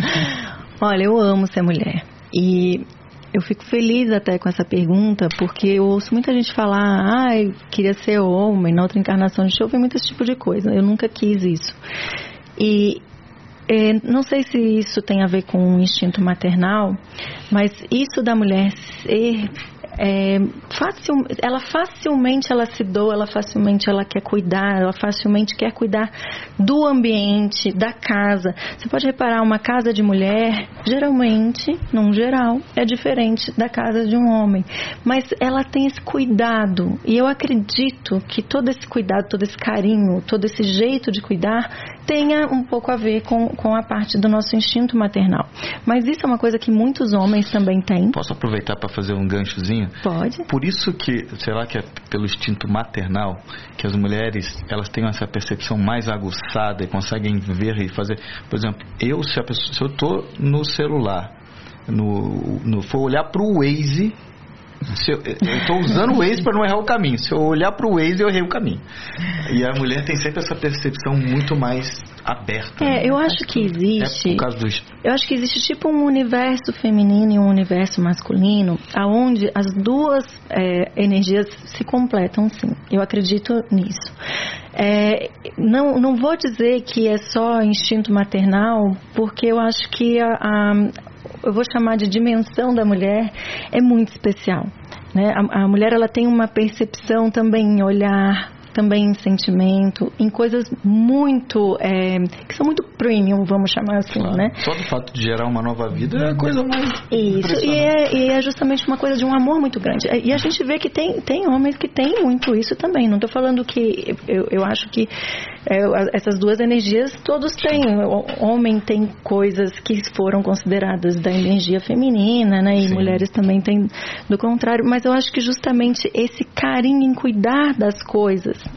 e eu, eu sempre tive comigo que a vida mostra que o cuidado é uma das coisas mais importantes, porque não adianta a gente tipo cuidar de si um dia, não adianta a gente cuidar de uma planta um dia, não adianta você jogar toda a água do mundo nessa planta em um dia. É um cuidado constante e o, o cuidado é na medida certa. Legal.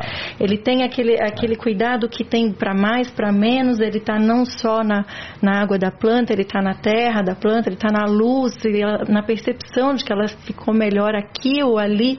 Então, isso tudo eu acredito que é o que eu vejo de bom no fato de uma mulher ser médica. Eu acho que muitos homens também têm isso, mas eu acho que o, o, o carinho, essa coisa do cuidado, ela é muito natural na mulher.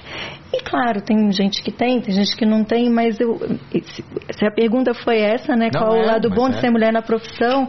Eu acredito que no meu caso eu, eu tenho, eu, eu me sinto muito realizada com essa coisa do carinho, essa maternidade, vamos dizer, de- com as pessoas no geral, que é você poder cuidar, cuidar sempre, né? Na medida, fazendo o melhor possível. Que, inclusive são líderes né, maravilhosas, mulheres. É, começar pelo fato de poder gerar uma vida, ser mãe, né, ter um filho. Mas eu acho que a mulher, assim, ao mesmo tempo que ela é frágil, ela é uma fortaleza. Então, assim, a mulher tem isso, né, dentro. Ela pode ser tudo o que ela quiser. E a mulher tem muita garra, sabe? Eu vejo mães aí com três filhos que põe um para cuidar do outro e vai ser manicure e dá um jeito daqui, dá um jeito dali. Eu acho a mulher muito proativa, sabe? É isso que você estava falando. A mulher faz várias coisas ao mesmo tempo. Ela tá no telefone, ela tá resolvendo não sei o quê, ela tá fazendo comida, ela cuida do filho, ela cuida da casa, ela fica bonita, ela vai malhar, ela vai, sabe? A mulher ela faz muita coisa ao mesmo tempo. Eu acho assim que a sobrecarga em cima da Não, no mulher escritório. A mulher está no computador digitando ali, a pessoa está falando, ela está entendendo o que a pessoa está falando. Uhum.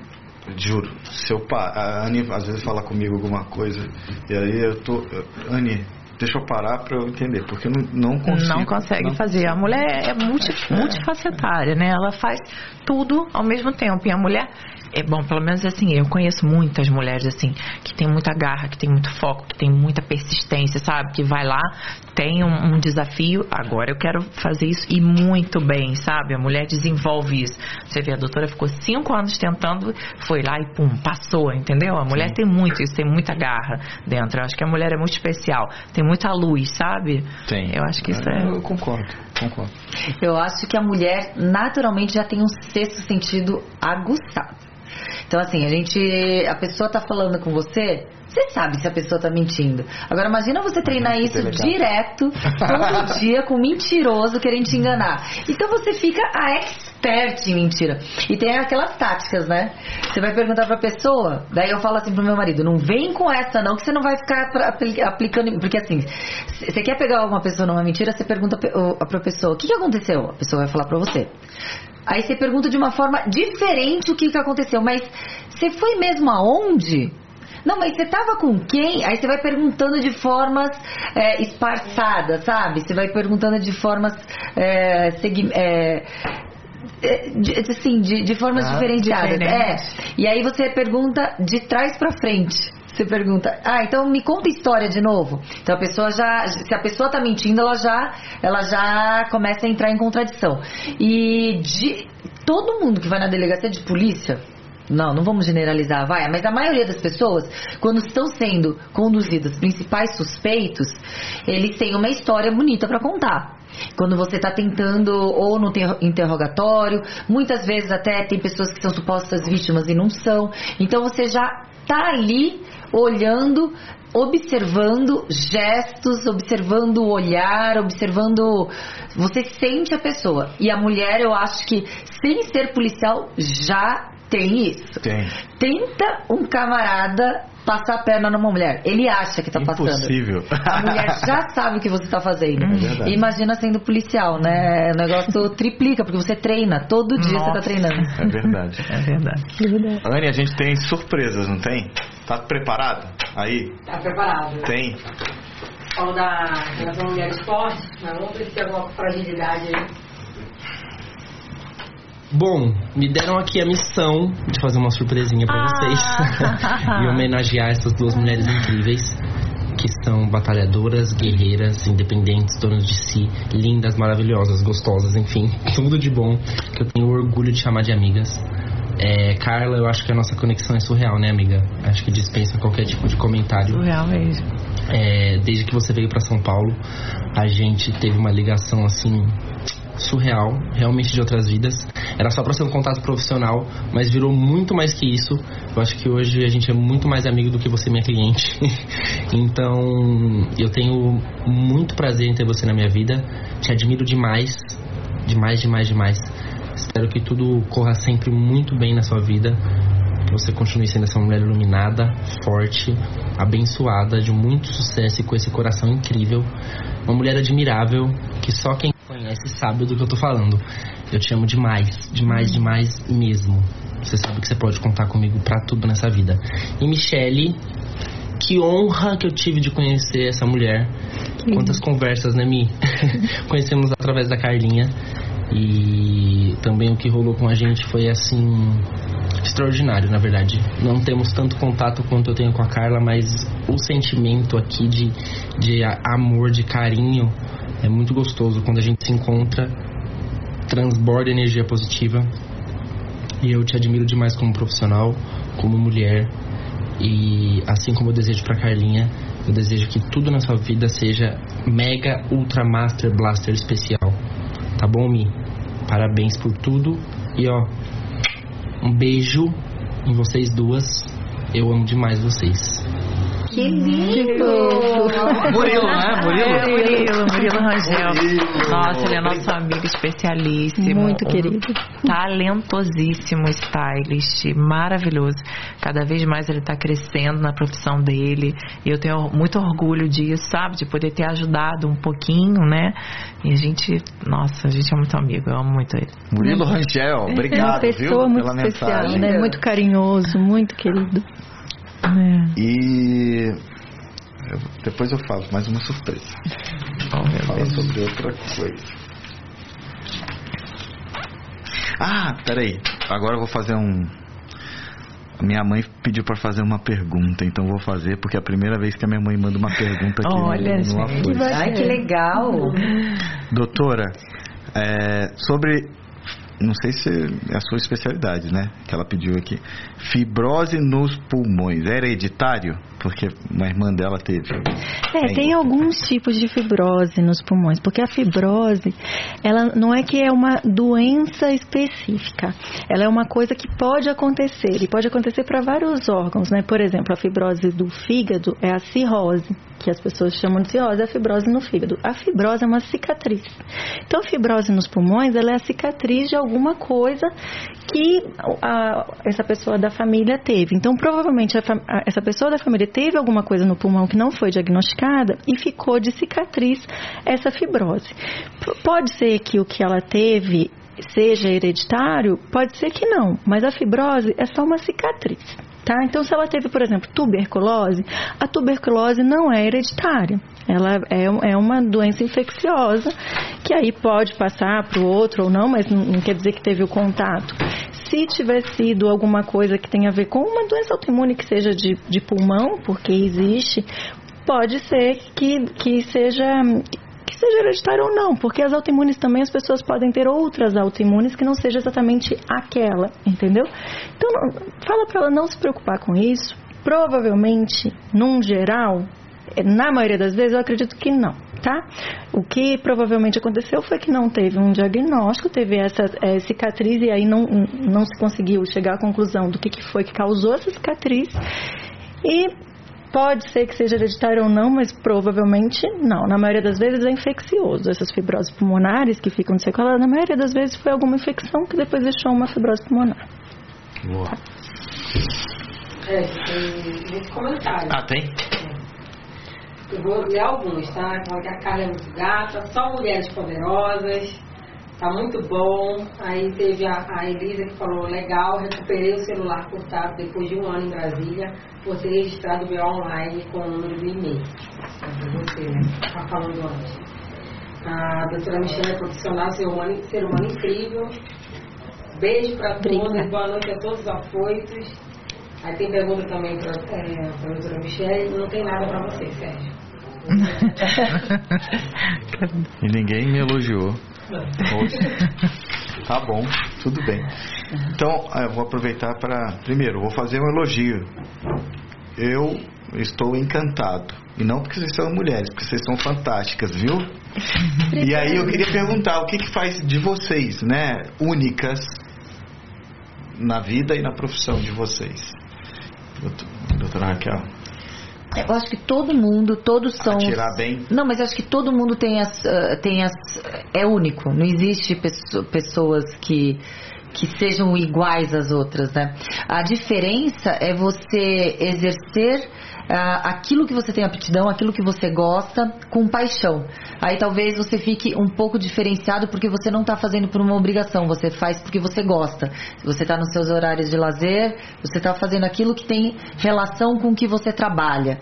Então, mas eu acho que as pessoas elas são únicas, não, não existe uma característica que possa uh, qualificar um ou outro como especial. Todas as pessoas são especiais. Boa, muito bom. E vocês? Eu, a minha fé em Deus, sabe? Eu já passei por momentos assim muito difíceis, minha vida nunca foi fácil. E assim, eu sempre peço muito a Deus para que seja feita a vontade dele, sabe?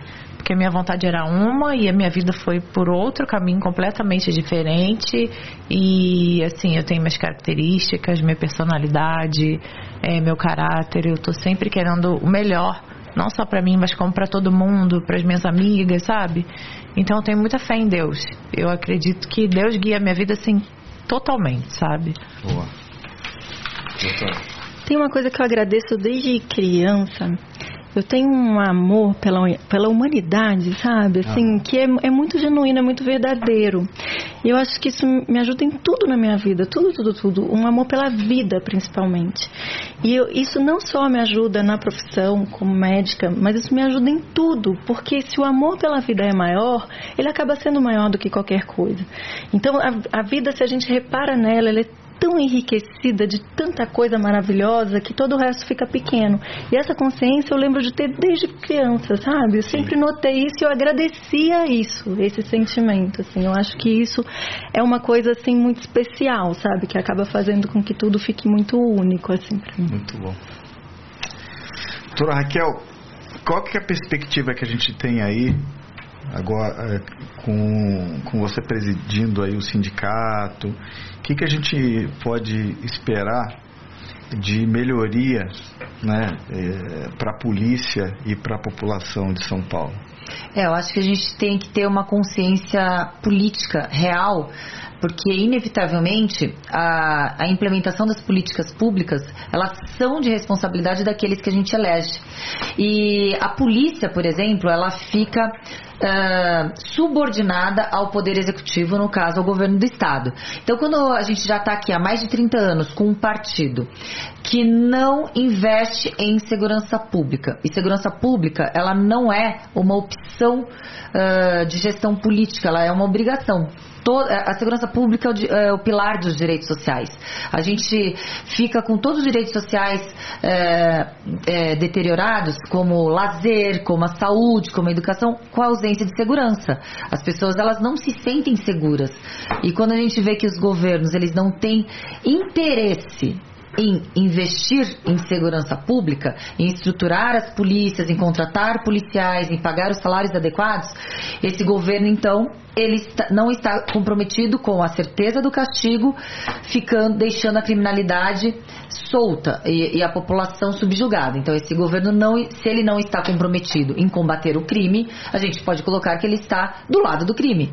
Então a partir do momento que a gente sabe em quem a gente escolhe, a gente tem que cobrar porque aqueles que estão lá como gestores temporários, os plantonistas do, do governo, eles devem ser cobrados a todo instante. Eles não devem ser colocados colocados em pedestais, como eles se colocam. Então é essa situação. E, e no sindicato dos delegados, representando os delegados, eu posso falar até dezembro de 2022 o que eu não poderia, sob pena de ser apurada administrativamente, porque o servidor público, principalmente policial, ele tem uma lei orgânica que é, mazelas internas institucionais não podem ser expostas. Então essa acho que acredito que seja a minha principal função, exercer na totalidade que eu posso, é, em denúncias, em exposições. A gente está num podcast super variado, mas eu estou falando, dando recado. É, é, essas mensagens chegam para as pessoas e, e cria de repente uma outra imagem do que as pessoas têm da polícia. A polícia ela está, ela está frustrada. Ela, nós sabemos trabalhar, nós sabemos combater o crime, mas estamos limitados e impedidos. Muito bom, muito bom.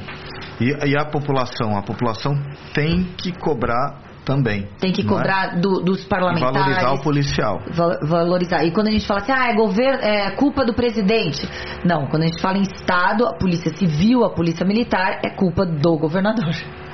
Muito bom. Muito bom, isso aí. Eu tô do lado da polícia. De verdade. Porque assim, é o que eu falo, tenho vários amigos e venho da família militar, sei a importância. Era policial militar, o seu pai? Meu pai é coronel do exército. Ah, do exército. É, só que meu Forças Armadas. É, só que tenho muito orgulho porque meu pai veio de um, também de uma comunidade no Rio de Janeiro, estudou, se dedicou e conseguiu é, passar para a, a, Academia Barro, é, Militar não, das Agulhas aqui, Negras, né? Negras e, e, se tornou militar. E com isso também a gente acaba convivendo, né? Com policiais militares, policiais federais, policiais civis, tem bastante... Você morou nas vilas militares? Morei, morou? morei. É, até os meus 16 anos eu nunca morei mais de dois anos num lugar. Ah, que legal. É. Então você tem uma formação militar? Tenho. Eu não, eu estudei em colégio militar, é. tudo. Então, é, por isso que respeito bastante e sei o papel da, da polícia.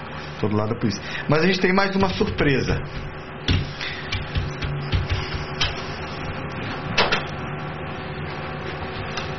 Vai, vai soltar aí? Ou vai soltar? Oi, doutora, boa noite. Passando para deixar um recadinho aqui para você. É, queria agradecer por fazer parte desse equipe, um dessa nossa família ah, maravilhosa. E por tudo que a gente já fez juntas nesses cinco anos. Que bacana. E deixar aí para todo mundo ouvir o quanto você é competente e uma profissional extraordinária. Acredito muito em você, no seu trabalho e em tudo que a gente faz aqui, nossos foros maravilhosos. Tudo que a gente faz aqui é incrível e a gente sempre tem uma recompensa muito grande com os nossos pacientes felizes e otimizados. E vamos que vamos. Um beijo, tudo de bom. A Karen, enfermeira da, da clínica, maravilhosa. É uma delícia. Uhum. É uma delícia, assim. Tra... nome da minha irmã. Trabalhar Olá, doutora. Passando para deixar uma mensagem para você. Eu te admiro demais como pessoa e como profissional. O seu trabalho é maravilhoso. Você é uma médica incansável e cada vez faz mais por todos os seus pacientes. Amo muito você, doutora. Te admiro, te desejo todo o sucesso do mundo e faço com todo amor aquele cafezinho cheio de pirlim pim pim para você. Um beijo enorme no coração. Sucesso sempre.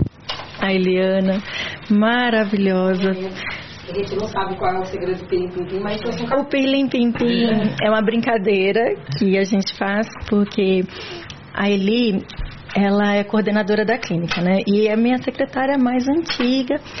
E a gente sempre fez essa brincadeira de, de, de colocar coisas boas que sejam na nossa água, no nosso café, no soro, em tudo que vai fazer, a gente fala, olha, mas esse tá especial. Tá com pelim pim pim, tá com amor, tá com saúde, tá com luz. Tá... Então a gente sempre coloca isso assim para trazer coisas boas, né?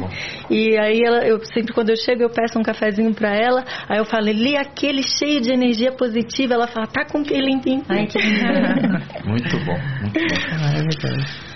Doutora Raquel, quem é a dona Júlia? Minha mãe. Ela também mandou uma surpresa. Ixi, a surpresa dela é feia. Ela mandou uma surpresa. Mas como vocês conseguiram falar com ela? Ah, a gente dá uma, a produção aqui dá um jeito, ó, foi todo mundo lá, aqui podcast ao vivo, olha aí, ó. Foi todo mundo correndo lá porque Mas por- com vídeo ou com áudio? olha só o que, que a dona Júlia mandou. Nossa, que lindo! Olha só. Gente, que lindo! Eu pensei que ela ia falar alguma coisa. Ela mandou com todo carinho pra vocês. A minha mãe tem uma Que vocês floricultura em merecem. Que linda, que, bacana. Viu só? Nossa, que linda. Gente, mas ela não sabia que eu ia vir. Como não? Eu não avisei pra minha mãe. Ah, mas aí a produção dá um jeito. É onde a produção entra, né? Tem mais um. Tem, ma- tem mais um, Anne? Quanta surpresa boa. Gente, que lindo! Que lindo. Vamos, fiquei com vamos medo falar o nome da floricultura, da sua Floricultura mãe? Lá em Santos. Ah, eu queria mandar um beijão pra minha esposa, pra Raquel, dizer que amo muito ela, agradecer em meu nome, em nome de todos os meus colegas aqui, pelo trabalho que ela vem desenvolvendo na frente do sindicato, que na verdade não está defendendo só os delegados, está defendendo a polícia como um todo, a polícia civil. Só agradecer e mais uma vez dizer que te amo muito, parabéns e mais sucesso ainda. Continua voando, meu amor. Um beijão. Que lindo. Que. Ele tá de plantão, ele tá na viatura. Você viu? E que legal ele falando em meu nome e nome dos meus colegas. Você vê a sua importância? É, os, os amigos do, do Marcel, a gente- a gente sempre fala também com, com, com todo. Porque a polícia não funciona só com o delegado, óbvio que não. Então a gente tem que falar em nome de todos. sim. Claro, muito Obrigada. bom. Muito bom, muito legal. Eu achei que meu ia mandar um recado e já tava até com medo, né? já me deu frio na barriga. Muito bom. Bom, a gente vai chegando no final desse podcast que foi maravilhoso. Vou falar que eu estou bem feliz. Eu acho que a gente falou de assuntos muito pertinentes, né? De maneira geral, vocês é, foram fantásticas. Muito obrigado pela presença de todos Obrigada vocês você aqui. Obrigada a você. Foi uma delícia, né? Foi mesmo. Nossa, foi um podcast super leve, porque voou, falamos de vários assuntos ao mesmo tempo e, teve a intersecção, cada uma na sua área, foi bem diferente. Mas essa é a estratégia, porque quem vai assistir que está interessado na área médica já vai entender o, o- a importância da polícia, a importância da doença autoimune. Então, é tudo tudo tá ligado, misturado né? aqui, e aí eu acho que a gente, a gente faz a, a informação chegar num lugar mais, mais bacana, né? A vida é com tudo, né? A vida Exatamente. é tudo incluso ali. É all Exatamente. inclusive. E a Exatamente. gente fica também prestando atenção, né, nas histórias que a gente não sabe. A gente É. aqui prestando Exatamente. atenção. Adorei. Então, queria que vocês divulgassem as redes e os contatos de vocês, né? É, Carlinha, vai. Gente, quem não me segue ainda, por favor, me siga lá no Instagram, arroba Carla Prata. Você tem TikTok também? Tenho, mas você acredita que eu não mexo no Não? TikTok, mas eu tenho que mexer. Qual que é o né? seu TikTok? Porque Você sabe que eu nem TikTok- sei qual que é a minha TikTok. Procura a Carla Prata lá. Eu não sei, eu não sei, mas eu tenho que, tenho que Tem mexer. que mexer, porque está é. crescendo essa rede Pois é, social tem que aí. mexer. Tem que mexer. E você, doutora? O meu é doutora Michele Raical. Doutora é D-R-A. Michele com L só E. E Raical é H-A-I-K-A-L. É, eu sei que é complicado, gente, mas vocês vão encontrar. é porque o Raical já muda tudo, mas é H-A-I-K-A-L, aí fica mais fácil depois encontrar. Doutora Michele Raical. O meu é Raquel, com QU normal, Galinati, com dois L's, M-A-T-I. Muito bom. Carlinha, a gente, antes de encerrar, a gente tem sempre uma pergunta aqui que é o o que te deixa afoito. Mas pelo lado positivo, não pelo lado Pelo da lado ansiedade, pelo lado positivo. positivo. É, Tá todo mundo afoito hoje em dia. Eu acho que é ser feliz, né? É uma coisa assim que eu prezo muito, eu dou muito valor a isso. Principalmente depois que eu descobri minha doença, sabe? Então eu. Todos os dias eu, eu quero ser feliz, assim, o máximo que eu puder, porque é o que a Mia falou, né? A gente sabe. A gente tá aqui hoje, né? Mas a gente não sabe o dia de amanhã. Então, isso que o povo está vivendo de Covid já é o meu dia a dia. Que a crise miastênica, ela faz o pulmão parar, paralisar. Então, é, esse medo que eu estou vendo nas pessoas todas, eu falo, nossa, mas a minha, a minha doença já já é um, já é um grau avançado, minha doença traz isso, entendeu? Então, é. assim, eu já tenho isso dentro de mim todos os dias. Por isso que eu sou o máximo feliz possível, Boa. sabe? Boa. Eu sou uma pessoa muito alto astral, muito feliz. Isso mesmo. É. E, e, uma coisa, a gente tem que parar de ficar projetando ser feliz no futuro. É, não, eu sou agora. Tá eu gosto de dar gargalhada e rir todo dia. Se tiver um dia que eu não fizer isso, nossa senhora, pra mim foi um dia perdido. Dá uma gargalhada pra gente. é fácil. Doutora Michele, o que, que te deixa afoita? Eu fico afoita por transformações positivas, sabe? Então, assim, um paciente que seja, que melhora a vida, isso para mim é incrível. Quando a gente vai dar uma palestra, que aí você vai ensinar para várias pessoas a fazer aquilo a ensinar a melhorar a vida de outras pessoas também, exatamente daquele jeito que você sabe que espalhar o bem, sabe? Fazer transformações positivas assim quanto mais possível. Estou até inclusive fazendo um aplicativo que chama Easy Living. Ah, é? é que é um aplicativo em gestão de estresse, porque a medicina integrativa como eu faço é alimentação, suplementação, exercício físico e gestão de estresse. Essa parte de gestão de estresse, eu estou fazendo esse aplicativo que chama Easy Living, que é para espalhar mais ainda coisa boa. Que legal. E isso realmente me Depois deixa vem contar pra gente isso aqui. Se o, se o nome afoito é positivo, então é. talvez seja uma euforia, né? Uma coisa assim, me, me traz assim uma vontade de viver maravilhosa. Corajoso, destemido. Ousada até. É, é isso. Eu vou utilizar o afoito como entusiasmo, Sim, né? Exato. Eu fico afoita com, com vários com desafios é, os desafios me deixam afoita, no sentido de querer superá-los. Então eu, eu adoro desafios, adoro. Se eu não consigo, eu vou buscar até conseguir. Isso eu percebi. percebi. A gente a gente estava falando lá atrás justamente sobre energia, né? Uhum. Então, é, eu acho que vocês são mulheres de sucesso não por a gente separar que são mulheres, o que for, mas é porque vocês têm uma boa energia. E eu acho que todo ser humano que tem boa energia, ele inevitavelmente alcança o sucesso, porque ele atrai coisas boas, atrai pessoas boas, né? E aí o sucesso vem naturalmente. É, é verdade. Mesmo. Energia é vida, né? É isso aí, é isso aí. Muito bom. Pessoal, a gente vai ficando por aqui com mais um Afoitos. Compartilha, divulga, Siga a gente, porque a gente precisa muito da audiência de vocês. E com certeza hoje vocês só tiveram energia positiva e esse podcast vai fazer a diferença na vida de todo mundo. Tá bom? Muito obrigado. E a, na próxima semana, quinta-feira, às 19 horas. Não vai ser mais na, na, na sexta-feira. Tá bom? Eu espero vocês. Um abraço. Afoitos. Beijos.